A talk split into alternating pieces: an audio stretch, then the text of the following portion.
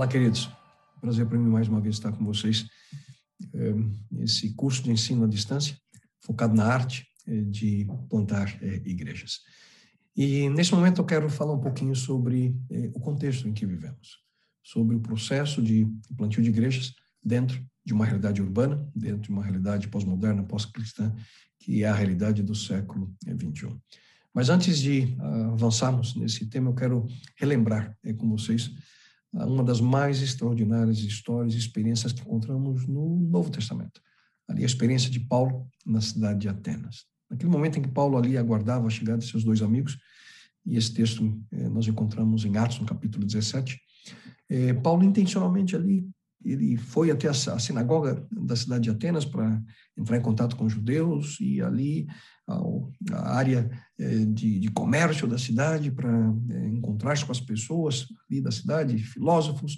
E ali, ao mencionar sobre Cristo, ele foi convidado a falar um pouquinho mais à cidade, no Areópago. E ali no verso 22 e 23, na parte final da história, naquele momento, diz o texto bíblico que Paulo levantou-se na reunião do Areópago e disse: Atenienses, Vejo que em todos os aspectos vocês são muito religiosos. E aqui está o princípio que eu quero, de maneira especial, destacar a vocês nesse momento. Paulo diz: Pois andando pela cidade, observei cuidadosamente seus objetos de culto, encontrei até um altar com esta inscrição: Ao Deus desconhecido. E na parte final, ele diz: Ora, o que vocês adoram, apesar de não conhecerem, eu conheço. Eu, eu lhes anuncio. Queridos, Paulo intencionalmente observava, com cuidado, diz o texto bíblico, ali o que, o que acontecia eh, no contexto da cidade de Atenas, e ele encontra ali a ponte ao coração dos atenienses.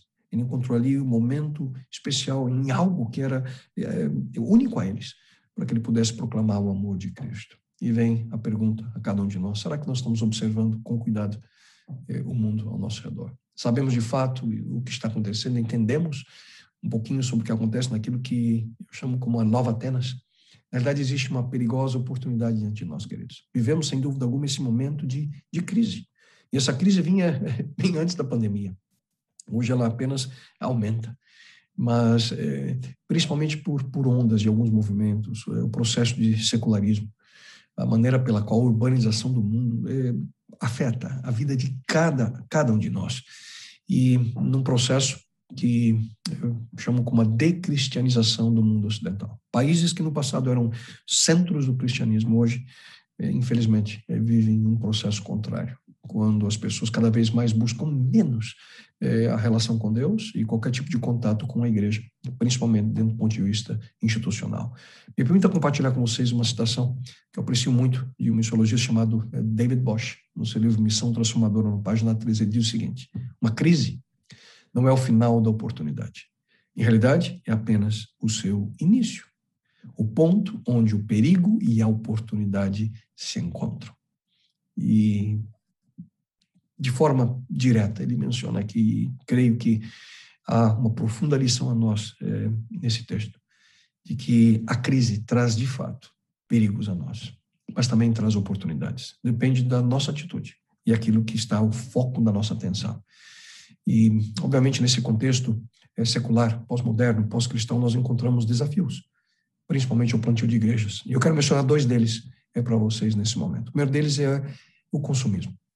Esse processo em que traz uma mudança na maneira pela qual nós observamos, inclusive, a, a vida humana a maneira pela qual as pessoas, de uma maneira tão forte, são, são guiadas por essa cultura baseada no consumo uma mudança tremenda na maneira pela qual vemos, inclusive, a, a vida ao nosso redor. Há esse processo ativo intencional.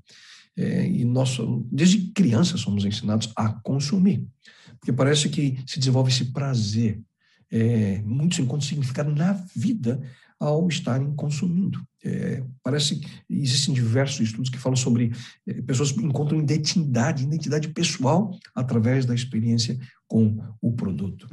É, René Descartes, o filósofo francês, dizia: penso, logo existo. No século XXI, parece que é compro, logo existo. A gente compra o que nós não precisamos com dinheiro que nós não temos, simplesmente para satisfazer um desejo, um desejo pessoal. E o valor básico é esse: é a escolha. É algo que nós buscamos para nós mesmos. E aqui que eles temos uma dimensão espiritual que muitas vezes não percebemos. Você, por acaso, conhece pessoas que, é, quem sabe, antes até da pandemia, né, perguntavam, escuta, quem prega hoje? Quem canta hoje? E dependendo da resposta que recebem, decidem ir para um outro lugar. Hoje a gente simplesmente muda né, é, de, de canal, é, buscando algo que satisfaça o nosso desejo, aquilo que a gente busca, aquilo que a gente, que a gente espera. E essa dimensão espiritual, ela afeta de maneira profunda é, a realidade do plantio de igrejas. E nós precisamos, queridos, estar sempre atentos a esse problema do consumismo, naquilo que nós fazemos, naquilo que nós buscamos. Outra coisa e outro problema, um desafio, é o pluralismo religioso que hoje existe. A diversidade é, dos contextos urbanos, a vida urbana, traz pessoas de todas as partes do mundo e, obviamente, elas trazem em sua bagagem é, a sua cosmovisão, relacionada, inclusive, à religião. E hoje existe essa aceitação das pessoas é, por qualquer tipo de religião. Eu, particularmente, conheço pessoas que são budistas, mas querem ler a Bíblia, querem saber um pouquinho sobre Cristo, e assim é, cria-se esse, esse processo que nós chamamos de missologia de sincretismo, e que é a mescla de aspectos é, de outras religiões que elas, de uma forma direta, entram dentro do cristianismo e trazem profundos é, problemas. E essa é uma realidade que vemos hoje é, no contexto urbano, no contexto secular e pós-moderno do século XXI.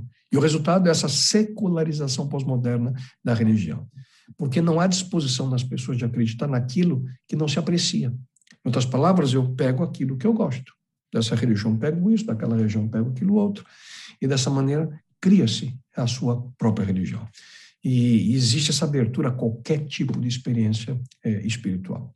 Mas o chamado do cristão, ele é, ele é especial, porque ele é único. Só há um caminho. Cristo menciona: Eu sou o caminho, a verdade, a vida. O Mestre, ele nos chama a segui-lo. Precisamos entender a importância de apresentar a Cristo de tal forma que as pessoas compreendam que há apenas é um caminho. O caminho através de Jesus Cristo. Pluralismo religioso é, sem dúvida alguma, um dos grandes desafios pós-modernos ao plantio de igrejas. Mas, como mencionei, existem os perigos, mas também as oportunidades. E quero compartilhar duas delas também com vocês. A primeira, essa busca por uma experiência é, real na espiritualidade. Só que essa busca, ela possui características próprias, porque as pessoas buscam essa experiência espiritual, mas o último lugar que de fato elas esperam que vão encontrar é em uma igreja. Há essa abertura à espiritualidade experimental, à espiritualidade autêntica. Então, da mesma forma que esse tema é um perigo, é uma oportunidade, uma oportunidade a nós, porque as pessoas estão abertas à realidade espiritual. A segunda oportunidade é a busca por uma real experiência em comunidade. E aqui, queridos, a importância de relacionamentos significativos. É, muitas pessoas vivem com medo de exclusão, de solidão, razão pela qual vivemos essa revolução nas mídias sociais, as é, diversas implicações é, dessa revolução, desse processo porque as pessoas querem sentir-se parte de algo. E muitos buscam, ouçam com atenção, uma comunidade a que possam pertencer antes de uma mensagem que possam, de fato, crer. Esse é um ponto crucial e que nos traz uma tremenda oportunidade, dentro da realidade de hoje, para alcançar a mente secular, pós-moderna, pós-cristã, com a mensagem do Evangelho Eterno. E para concluir, eu quero eh, compartilhar com vocês alguns princípios sugestivos que são cruciais nesse processo. O primeiro deles, usam com atenção. A experiência vem antes da explicação. No passado, as pessoas elas precisavam receber eh, informação cognitiva apenas para aceitar ou para aceitar é, algo que possa pudesse levá-los, né, um relacionamento com Deus. Hoje é necessário, além da informação, que eles também possam sentir Deus em sua vida. E outro aspecto fundamental é que a imagem vem antes da palavra. No passado, as pessoas liam muito mais do que hoje. Hoje, as pessoas veem, assistem. Então, precisamos entender como utilizar também a imagem como um fator que possa levar as pessoas a ter uma experiência é, com Deus. O segundo princípio é a realidade da comunidade. Para muitos, pertencer vem antes. As pessoas buscam é, participar de, de, de algo maior do que eles mesmos. E nada melhor do que a comunidade cristã, a família de Deus, que possa abraçá-los, que possa, de certa forma, aceitá-los. E ao aceitar não significa que você está aprovando a vida, ou o estilo de vida que a pessoa possui, mas que ela possa se sentir abraçada, amada, para que dessa forma seja transformada pelo poder de Deus, pelo poder do Espírito Santo em sua vida. Um outro princípio é uma abordagem integrada. A mente moderna, no passado, tinha ali de maneira muito clara uma divisão da vida em pedaços novas gerações é, não buscam a vida em pedacinhos, querem vivê-la como um todo. Nós possamos entender como podemos ter uma abordagem integrada do ser humano alcançá-las. E último princípio, o poder e o uso das histórias, storytelling, é como podemos usar a narrativa bíblica de maneira poderosa a levá-los a viver uma experiência profunda e real é, com Deus. Fica aqui então alguns princípios sugestivos para que possamos é, utilizar.